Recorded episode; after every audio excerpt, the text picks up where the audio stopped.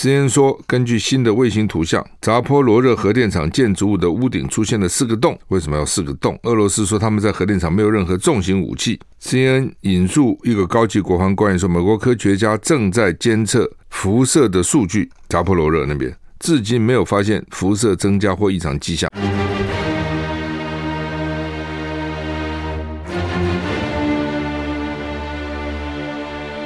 赵少康时间。吃喝玩乐骂，和我一起快意人生。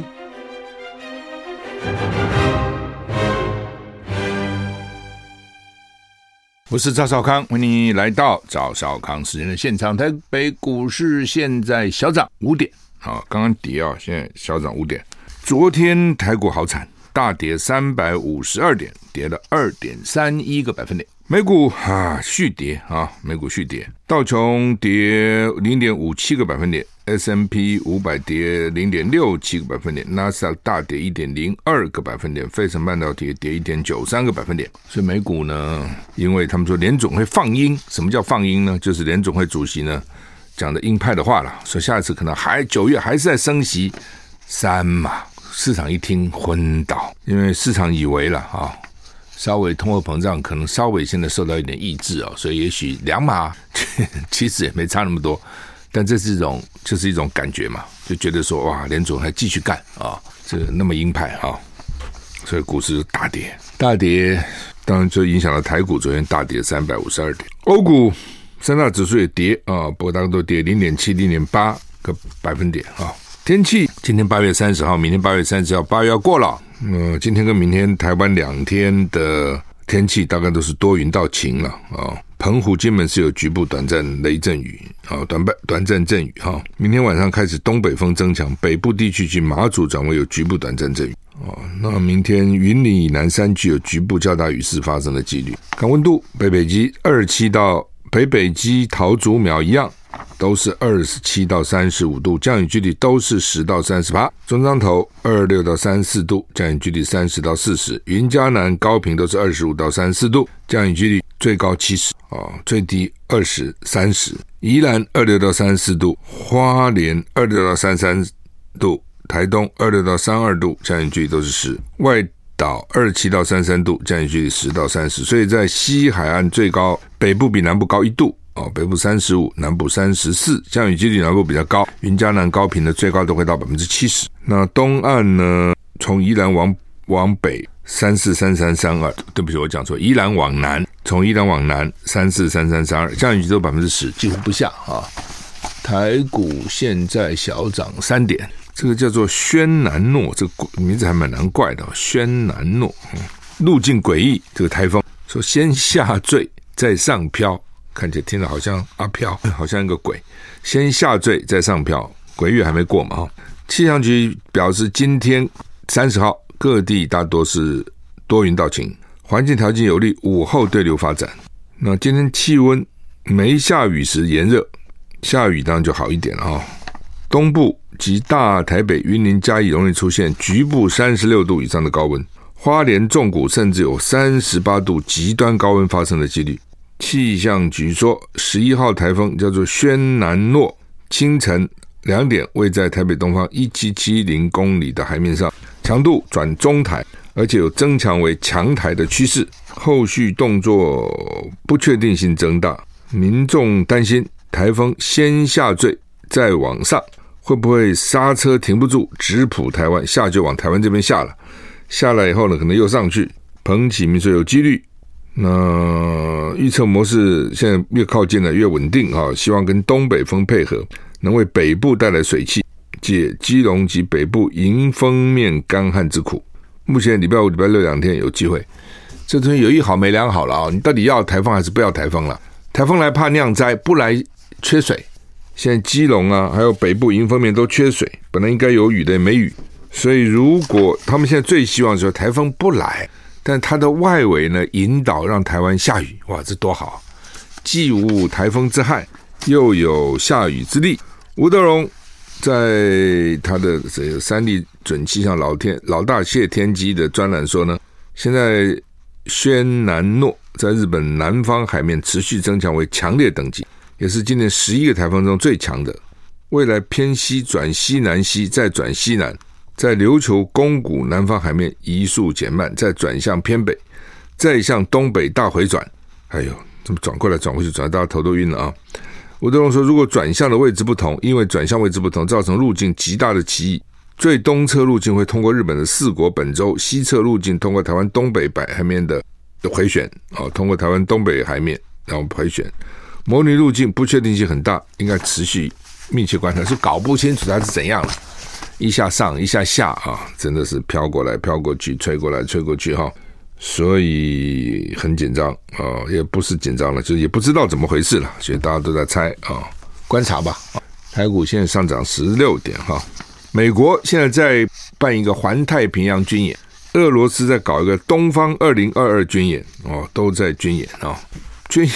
不过我在想说军人。军人就是要打仗，不打仗当什么军人？那打仗就要演习啊，不演习怎么打仗？所以呢，都在演习。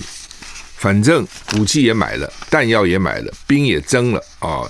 那、有的可能是征的，有可能是这个自自愿以职业军人。反正就在那个地方嘛，不演白不演。演。俄罗斯九月一号开始将举行东方二零二二军事演习。好几个国家的军人已经陆续到了俄国东部了。不过，日本严厉谴责军演地区涵盖日本所称的北方领土。日本跟俄罗斯为这个北方领土一直争执不休了哈。俄罗斯东方二零二二军事演习呢，参与的国家包括中国、印度、白俄罗斯、蒙古、叙利亚等十三国。演习预定在九月一号到九月七号，地点分身俄罗斯东部七个军事训练场地，以及沃赫茨克海啊的跟日本海域。北京说。参与这场联合军演呢，跟当前国际跟地区局势无关。我们就是军演，跟乌俄战争啊，跟什么他们搞环太平洋没关系啊。我我们就是要演习。日本称之为北方领土的国后岛泽处岛，对不起，泽捉岛被纳入这次演军演地区。日本政府对此强烈谴责，表示绝不能接受。已经向俄罗斯政府要求军演地区剔除北方领土。北方北方领土呢，这个中间啊。哦刚刚就讲啊，一个叫做国后岛，一个泽捉岛，都被他们放进来演习了啊。北方四岛吧，啊，塔新塔斯社报道，就俄罗斯的东方二零二二军演将包括超过五万名军人跟五千多种武器跟军事装备，特别是一百四十架飞机、六十艘船舰、炮艇跟支援舰。俄罗斯国防部表示，俄罗斯太平洋舰队将跟中华人民共和国海军在日本海展开联合行动，以保卫海上。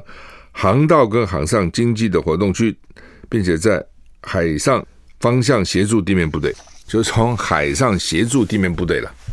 比如地面部队进攻，海就帮发炮、发飞弹帮你助攻，类似这样啊，就看怎么样海陆配合。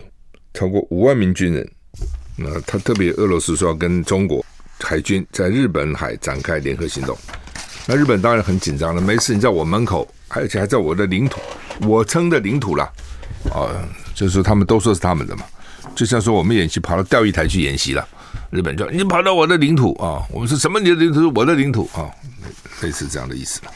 吵吧啊，反正都是要军演，军演像俄罗斯这就有有演，突然就变成突然变成战争。NASA 登陆月球试射最后一刻被迫取消，为什么？四具引擎的一具发生问题啊，这到最后啊，奇怪，前面应该都。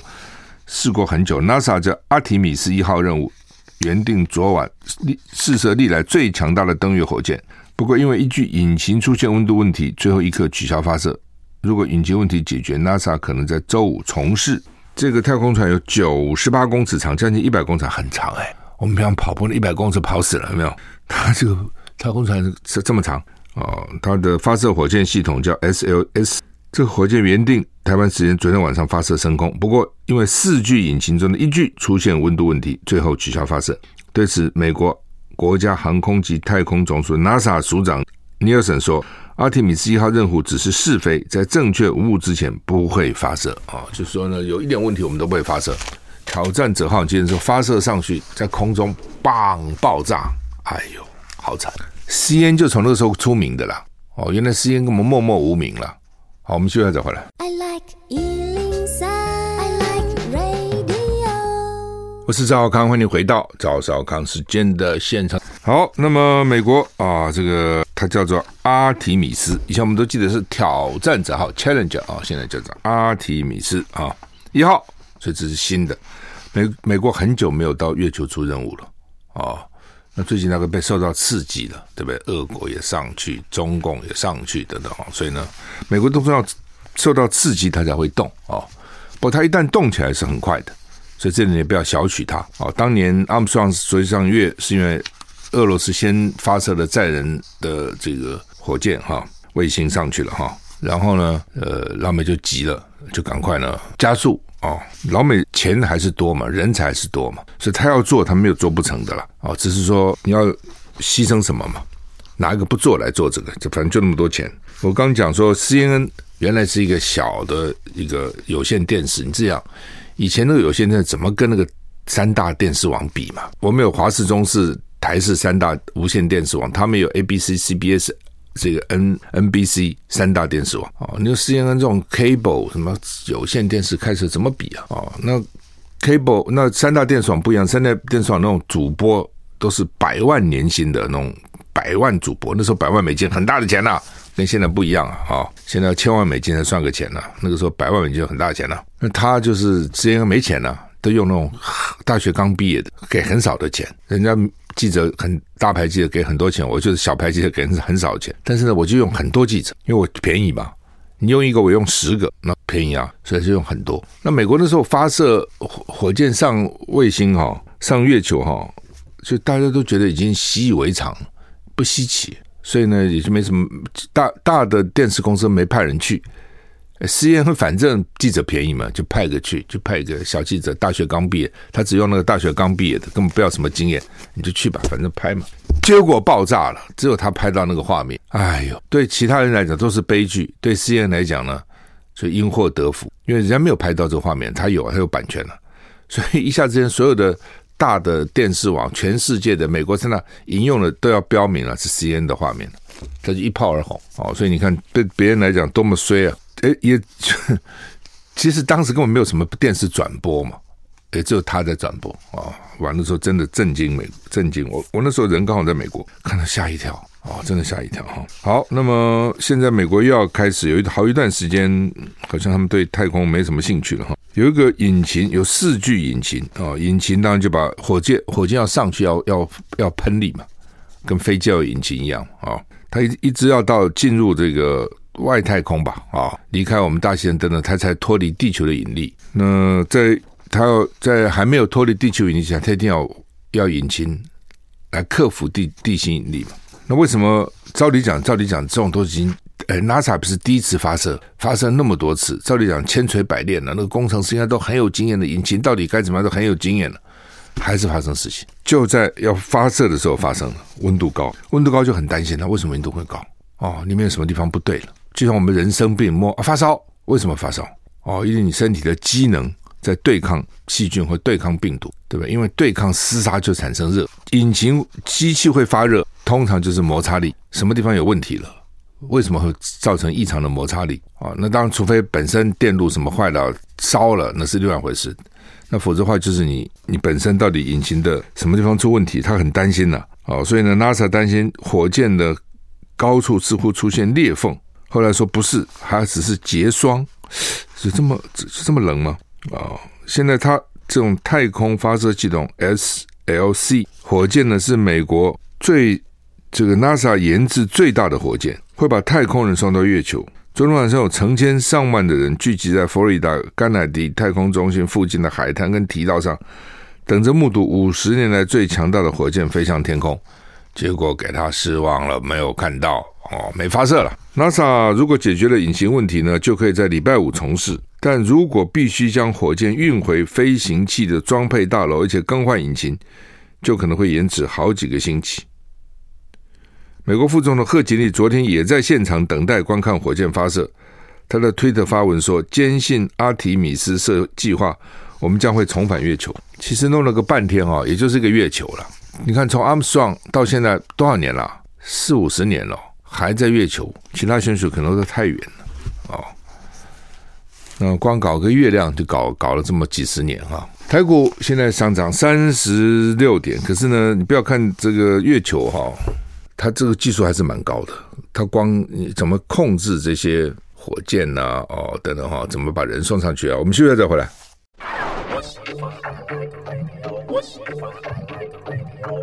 康，欢迎回到赵少康生现场。台北股市现在涨三十九点哈。国际原子能总署担心核灾引爆，检查小组到扎波罗热核电厂，他们一直担心了哈，这个扎波罗热核电厂会发生问题了哈。我认为理论上不会了哈。二百五，去炸它，对，炸它，谁去炸？那炸的人本身不会受到核辐射吗？而且是它干嘛呢？反正现在国际原国际原子能总署他们检测小组去了嘛，我觉得也很好啊，去啊，看看到底怎么回事啊。而且是由署长带领哦，代表团哦，这个层次很高哦。他们要评估核电厂受损的情形跟厂区内员工的状况，那要执行紧急防护活动，持续追踪核材料的动向。克里姆林宫表示呢，对于原子能总署代表团造访欢迎。俄罗斯会确保他们在俄军占领领土上的安全。乌克兰的外长说呢，国际社会应该要求俄罗斯退出核电厂，以确保核安全。那为什么退出就是核安全，不退出就是核不安全？他现在大概这样哈，就是这个扎波罗被俄罗斯攻下来以后呢，里面运作的还是乌克兰人，并没有换上一批俄罗斯人，还是你原来的工作人员，还是你继续运作，所以理论上不会有问题啊，除非是两边在冲突，否则你就去做你的工作嘛。而且原来给谁用电还是给谁用电啊？理论上给的，理论上就是乌克兰人嘛，啊，所以这样看会有什么问题呢？但是乌克兰就是希望俄罗斯不要在里面，出去是我的核电厂啊，然后呢，俄罗斯就不走，现在一定是这样。我好不容易打下，我干嘛走呢 Cn 说，根据新的卫星图像，扎波罗热核电厂建筑物的屋顶出现了四个洞，为什么要四个洞？俄罗斯说他们在核电厂没有任何重型武器。CNN 引述一个高级国防官员说，美国科学家正在监测辐射的数据，扎波罗热那边。至今没有发现辐射增加或异常迹象。官员说，美国正在向俄罗斯施压，要求俄军退出核电厂，让乌克兰人来和平运作。哈，那就就是说，俄罗斯会讲，为什么要我退出？我打下来的，那你不是干脆叫我全部退出算了？核电厂我也没破坏它，是你们讲我破坏它，我哪有破坏它？我也我真的不认为俄俄罗斯会去破坏核电厂，他跟自己找麻烦。那当然，他既然占领了。他他还交给乌克兰去操作，其实也蛮怪的啊。但是呢，他可能人也不够啊，他也不熟悉那个核电厂，所以就你们继续操作吧。所以整个情形都是怪怪的了哈，就是这样子哈。那至少美国专家说辐射没有增加或异常现象，就表示没有外漏。核电厂分两部分哈，一部分就是那个核核核子的部分，就是核核。核能的部分，另外一部分就是发电的部分。发电部分，不管你水力、火力、风力、太阳能哦，然后呢，尤其风力了哈，太阳能就是它它都必须要从这个这个各种能，风能、水能各种能，这个核能，然后这个火力发电的烧煤的能、烧油的能，转变成动力来带动发电机，啊，带动一个发电机，那带动这个发电机。就就是说，我们初中都读过嘛，对不对？就是反正你在磁场里面转转转转，就产生电了嘛。那但是要转啊，谁来转呢？你用转啊，转死你啊，转死我们了。当然是机器去转，它就是核电的，反正都一样了。后端发电是一样的，前端只是来来源不同而已嘛，对吧？你要去工作，你要吃东西啊，你可以吃面包啊，可以喝牛奶啊，可以吃鱼啊，可以吃肉啊，可以吃牛排啊，可以吃面条，可以吃饺子啊。你吃的东西是你的能力的来源。但你动，你去做工还是用你的手去做嘛？就是类似这样，你发电的部分是一样的哦，只是呢，给这个发电机转的那个动能有不同，有核电啊，有烧煤啊、烧油啊等等，风力啊等等，水力啊等等这些过来。我想这样你就比较了解。那发电部分理论上应该是是一一部分的，核核电部分因为它有为主体，它怕辐射，怕是故障，它是。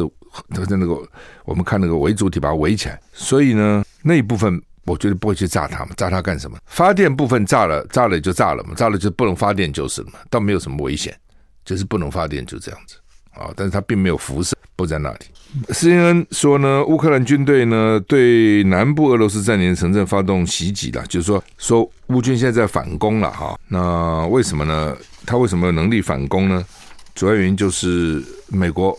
给他很多武器嘛，给他钱嘛，所以他现在有些新的武器，已经经过已经半年多了哦，有些人也给他重新训练了怎么使用这些武器了，所以呢，他有些地方他就有能力来反攻。那俄罗斯，反正我我觉得两边现在都打得很累了，哎，打到半年多哈，真的是尸老兵疲了，那还打下去，看起来。还没完没了哈！欧盟各国将在九月九号召开紧急会议，讨论能源问题解决方案。我觉得这是他们最头疼的问题啊！二十七个国家组成的欧盟，现在呢正式摆脱对俄罗斯石油跟天然气供应的依赖，就不要用你的哦。但是呢，欧洲能源价格飞涨，所以呢，他们现在呢九月九号能源部长会讨开会讨论怎么办。捷克是主席。轮值主席哦，他说我们在 BRASO 在布鲁塞尔会面，然后呢，我们要修正能源市场，要找出解决方案。德国提前一年合约价格飙升到每兆瓦每小时每兆瓦九百九十五欧元，法国呢到了一千一百万一千一百欧元，去年是八十五欧元，是什么个涨价法？去年八十五，今年到九百九十五到一千一百，十倍哎！休息一下再回来。I like 我是赵小康，欢迎你回到赵少康时间的现场。台北股市现在涨十四点了，涨幅又缩小。哎，你看这个数字真的可怕哈！去年德国跟法国的能源价格是每小时每兆瓦八十五欧元，现在一年合约价，德国到了九百九十五欧元，法国到一千一百欧元，八十五块到了九百九十五块跟一千一百块，你自己看看惨不惨？能源啊！这么可怕，我们不是没涨哎，台湾不是没涨，台湾涨了，只是他没涨你而已啊，懂没有？他用国库去去去去补贴了，去增资台电了，那个也是大家的钱呐，只是你看不到啊，那也是纳税人纳的钱呢。哦，那他们欧盟计划了哈，今年对俄罗斯天然气依赖会减少三分之二，二零三零年呢结束对俄罗斯燃料供应的需求，但是我也好奇，他有什么样有什么方法能够？减少嘛，那就是用别的燃料了，用别的能源了。所以为什么核电又恢复了，又复兴了？在这边就是这个，本来能用，能不用就不用了。反正俄罗斯的天然气也不贵，一个管就拉下来了，对不对？那现在没有了，那只好再恢复其他的，甚至燃煤也要恢复了，核电也要恢复了。到时候能能不能做到那个二零五零净零，我也很怀疑。本来就很难了，那这下更难了。好，《中国时报》今天头版头登的是明年基本工资调幅，估计是四趴到五趴。礼拜四要召开审查会，全产总呼吁调整十一趴，工总呼吁不要超过三趴。啊，这、就是一个劳政，一个公正，你想得出来？劳方就希望太少的基本上就要涨到十一趴，那工总这边说：“哎呦，十一趴，我们现在都已经受不了了，三趴最多了。”啊，讨价还价啊，所以什么预估呢？就是可能到四到五趴，就是到底啊。主要因为通货膨胀也很严重，物价上涨哦，所以呢，实质所得会减少。但是呢，台湾这个产业又怪，也不能说台湾产业怪了，可能全世界都一样，就是那很不均衡。赚钱的行业很赚，赔钱的或是不赚的钱行业呢就不赚。而且而且呢，赔钱的行业、不赚的行业呢，用的人还特别多。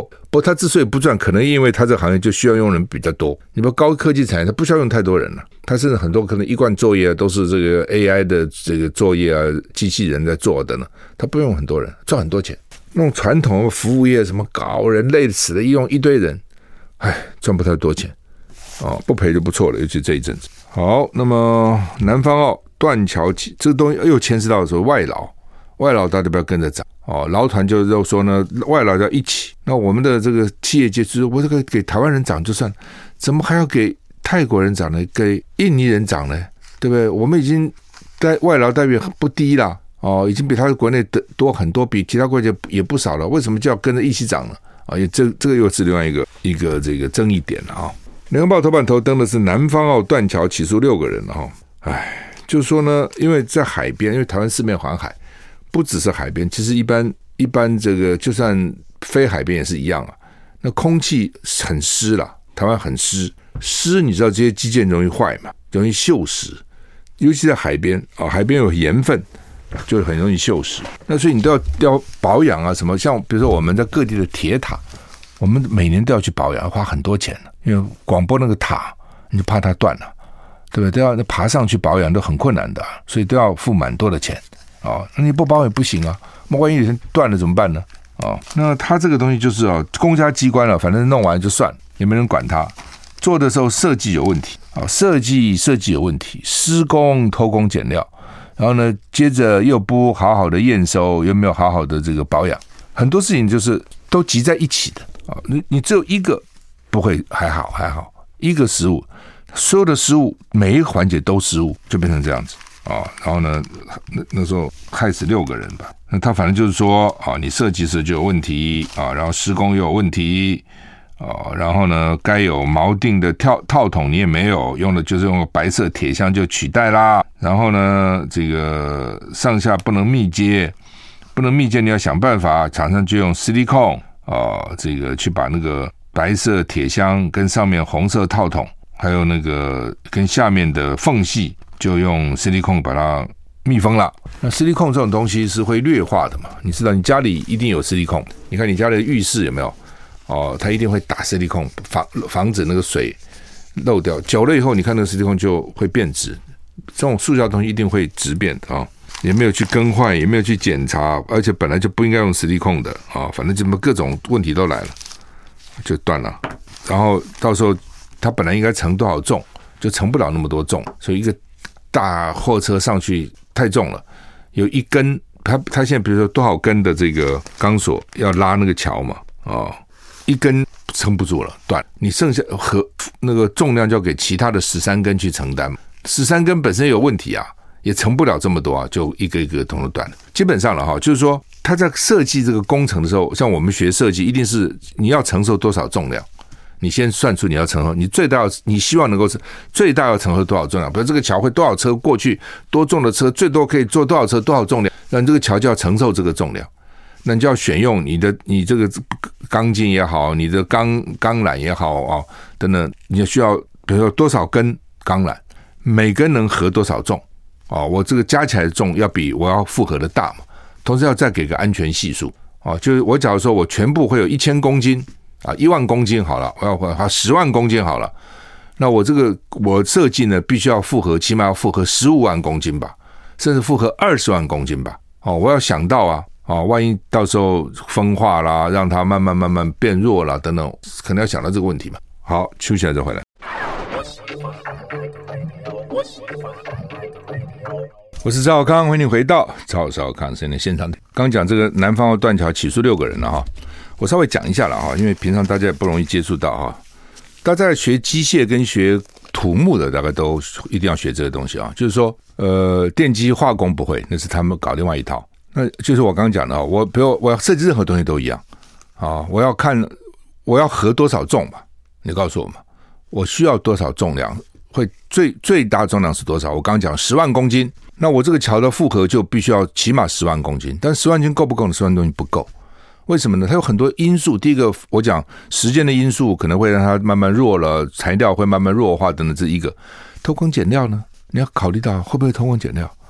会啊，尤其台湾呢、好，然后呢，这个他他你设你设计你不能他负荷十万就设计个十万了，啊，所以我要加叫做安全系数 safety factor，通常有时候加一点五倍，有加两倍，那就是我是我要负荷十万公斤的重量，我就是二十万公斤，那应该保险了吧？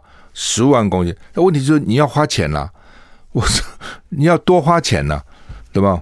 我我为什么要多花钱？就给你去贪污嘛！我在设计的时候我就已经知道你们这些可恶的鬼一定会去贪污的，一定会给我偷工减料。所以本来一个柱子不需要那么粗的，都他搞那么粗干嘛呢？他就是怕你中间空心呐，怕你用的这个材料不足啊，钢筋不足啊，哦，混凝土强度不够啊，就变成这样啊，这很讨厌的啊。好了，不管了。那现在设计呢，电脑会以前都有人算，现在电脑算比较清楚了。那我们都学都是用人人人在学嘛。好，然后呢，譬如说我今天要我要设计一个二十可以负荷十公斤，但是我给它设计二十二十万公斤、十万公斤、二十万公斤的这个桥，那二十万公斤我可能要用，比如说二十条钢缆，一条钢缆就负载一万公斤，那二十条不是二十二十万公斤吗？所以我就二十条钢缆把桥吊起来，本来应该这样啊。那 如果说你你不是这样设计的，对不对？你你你你你十万公斤你就设计个什么十十二万，然后呢？你十条钢缆，这个这二十条钢缆啊，一条比如负责呃六千六六千公斤，六二十二十二十这个十二万。那万一有一两条出事了，你其他的缆就超过你可以负荷的重量了嘛？哦，那工程，比如说我们在大大一还不学了，大二、大三你要学的就是你要会画这个 free body diagram，就是画那个图工程图，它每个地方承受多少力量，然后你要选用什么材料，它都有这个有有有 manual 的，就是有手册的，你可以查得出来。不同的材料，它的复合到底是怎样？你要选什么材料啊？哦，然后这这就是设计嘛。那可恶的就是他们这家伙从设计开始给你有问题，然后呢施工又有问题，然后呢验收又有问题，然后最后的保养也有问题，每一环都出现问题，就这样这种情况。那你认为只有这个南方澳断桥是呃断桥是这样吗？我才不相信呢，其他桥都没这个问题。你这么可能吗？对不对？然后呢？你看更可恶的是这些管理的这些什么叫做什么鬼啊？叫做台湾港务公司，就以前的港务局了。苏澳港营运处前后任工程科经理方硕堂、黄维利啊，也都被起诉了哈。那这个方硕堂呢，还去接受厂商招待，还有有女陪侍酒店接受贿赂。等等等等啊，这个哈，就是说我常常觉得，我一直认为说，我们学工程人是比较质朴的，学工程嘛很单纯嘛，没有那么多啰里啰嗦的东西哈。但是我也经常看到这些工程人员去政府的工程人就接受人家喝花酒，就到那种酒店有女陪侍什么，那你不喝这个酒你会死吗？你没有这个女子作陪你会死吗？你为什么？而且他们很爱，我的了解风气非常不好，政府机关里面呢，这种搞工程的风气非常不好。啊，你是怎样？你是特别色还是怎样？为什么你就非要到这种地方去呢？我真的不解。你一去以后，你就通通放松了，监工也放松了，那验收也放松了，因为你吃人的嘴软啊，拿人的手短啊，就这样干，真是丢脸了。我常常觉得哦，常常我常常觉得工程师学也不容易，好不容易学出来，对不对？然后呢，你负担那么大的责任。你怎么去就是跟他搞这些东西呢？哦，很多政府的公务单位到了下午就喝得醉醺醺，因为中午都去跟那商人应酬去了，真是可恶哦！真的是可恶，就是丢工程师的脸哦！我自己担任过中国就是中华民国了机械工程协会理事长，就所有的机械工程师在这个协会里面，我被选为理事长，做过这理事长。好，所以做工程师是很光荣的一件事情，那是学的过程当中是很辛苦的哦，然后应该很有逻辑观念。好，然后呢，计算逻辑，这这你理论上讲是不容易学的，工程科科工程不容易学的。你好不容易学出来了，你又负担这么重要的工作，你跑去跟人家收贿，然后喝花酒，然后放松了监管，造成了死这么多人，是可恶不？真可不可恶？真的是很可恶的啊！真的要提醒所有的工程人员，真的都要洁身自爱啊，不可以这样子啊！我们那个国卫院搞了一个新的，跟全世界都相反的一个研究哈。到底说老人去补这个活性维生素 D，就是维他命 D 啦，会增加失智。我告诉你，现在人越活越长，最怕就是失智。哎呀，一失智真的麻烦。他自己也许就不知道了，反正我我忘我了，失智就达到忘我之之境了。旁边人可惨了，你忘我，那别人忘不了你啊。那所以很多人就要补充嘛，就啊说，而且前一阵一直在宣导，说大家都缺维他命 D 啊，我们太阳晒的又不够啊。哦，就我们地容易骨折，然后最怕摔嘛，一摔这个髋骨断了就惨了啊、所以呢，就要吃维他命 D。现在告诉你说，补太多会失智，而且已经失智人补太多会增加死亡率，所所以大家都傻眼了，这真的还假的？哦，那他们说是真的，他们说研究了一万多个人呢、啊，一万四千多个，哦，说是这样子哦。那北荣神经医学中心主任王蜀军，王蜀军说呢。这个还不足以证实维生素 D 跟失智症发生有因果关系，因为就担心呢、啊。那现在大家一看，大家搞不敢吃了，不吃搞会有更多其他的问题出来了，那怎么办呢？哦，那当然就是他现在就是活性维生素 D 了。这种活性就是大概吸收量不要太多，都吸收掉。我们平常一般卖市面上买的不是活性哦，所以呢剂量比较大了，所以是怎么办呢？所以你现在搞了这么个研究出来，大家都不知道到底那医现在医生都说，哎，这还不能完全相信他啊，不能完全相信他。那到底要相信不信？可能要做更多的大型的这个实验，但这一做就要做很久哎。你看他们现在他们是分析八十九年到九十九年的十年间的研究，得出这样的结论。啊，八十九到九十九，奇怪了，那现在都已经一百一十一了啊，怎么过这么久，这报告才出来哈？所以表示这报告也不是那么容易弄出来，要再重新做也不是不见得那么容易了，好吧？我们这个时间已经到了，谢谢你的收听，谢谢你，再见。